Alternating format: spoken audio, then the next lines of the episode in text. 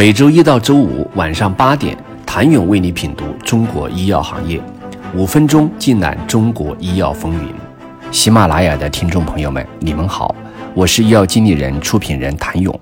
毫无疑问，中国创新药企第一军团均是围绕 PD-1 展开，百济、信达无一不是。从榜单来看，PD-1 占据了潜力二十的三分之一。替雷利珠单抗、信迪利单抗、卡瑞利珠单抗三大 PD-1 排在前五，其中前二者的销售额已经超过二十亿元，后者销售额未披露，但相关数据显示约在二十亿。市场的担心是他们能否坚持住，因为国内市场上不断有新竞争者涌入，现在已经获批的就超过了十个。但由于 PD-1 覆盖的适应症广泛，市场份额前三的品种，如若把握好策略，仍能获得相当可观的销售。未来 PD-1 品种的市场想象空间在于适应症的拓展。纵观海外的 PD-1，销售额第一的 K 药获批的适应症超过了三十项，2022年卖了209亿美元。对比来看，中国的 PD-1 即便价格只有十分之一，仍有想象空间。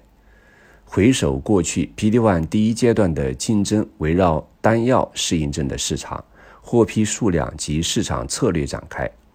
在这一阶段的角逐中，从结果来看，百济神州的替雷利珠单抗从获批适应症数量、市场准入策略及推进上都优胜于竞争对手。PD-1 第二阶段的竞争则是围绕两部分：联合疗法和出海销售。万物皆可联描述的即 PD One 作为基石产品的潜力。这一部分可从参赛选手们在 PD One 上的临床布局来预判；另一部分是出海销售的潜力。今年五月，FDA 即将开启对百济神州军事生物 PD One 的现场核查。据报道。可获批可能性很大。中国的 PD One 如果打开了全球的销售渠道，那么对于市场格局的改变是举足轻重的。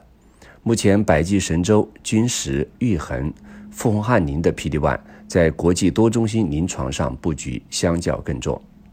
虽然没有 PD-1 疯狂，可三代 EGFR TKI、HER2 领域的竞争也相当激烈。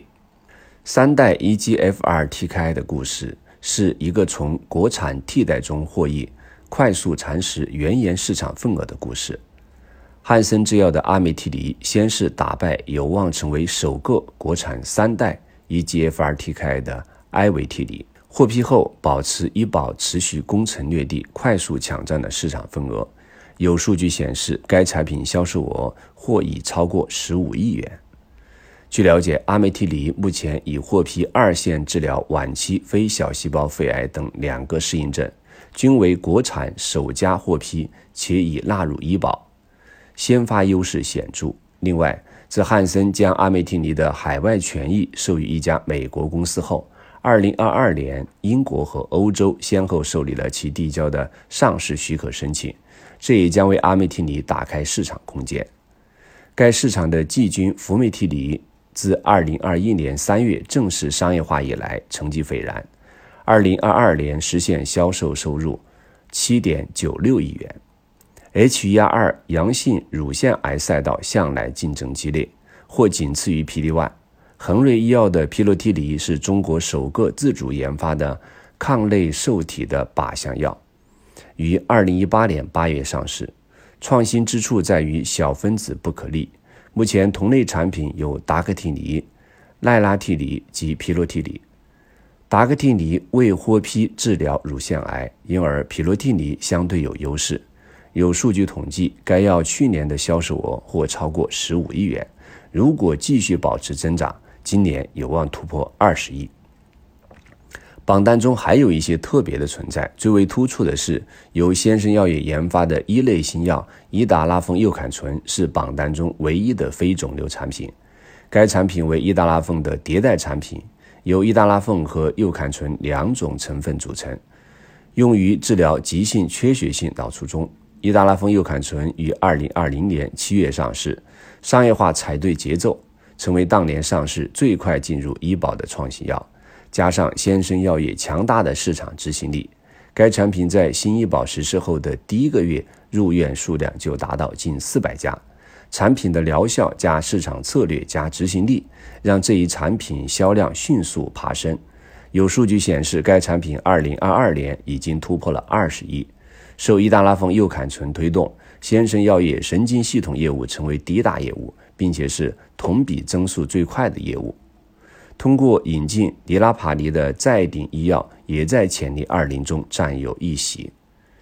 尼拉帕利是再鼎医药的首款商业化产品，于二零一六年引进。基于其首发适应症适用于无论肿瘤移植基因是否突变的人群，因此上市之后迅速放量。目前其全球销售额也仅次于奥拉帕利。从被引进到中国获批上市，再鼎医药诠释了中国引进海外创新药的速度，与 Fast Follow 的阶段性策略类似。也是中国药企真正走向自主研发创新的途径之一。谢谢您的收听。想了解更多最新鲜的行业资讯、市场动态、政策分析，请扫描二维码或添加医药经理人微信公众号“医药经理人”——医药行业的新闻与资源中心。我是谭勇，周一见。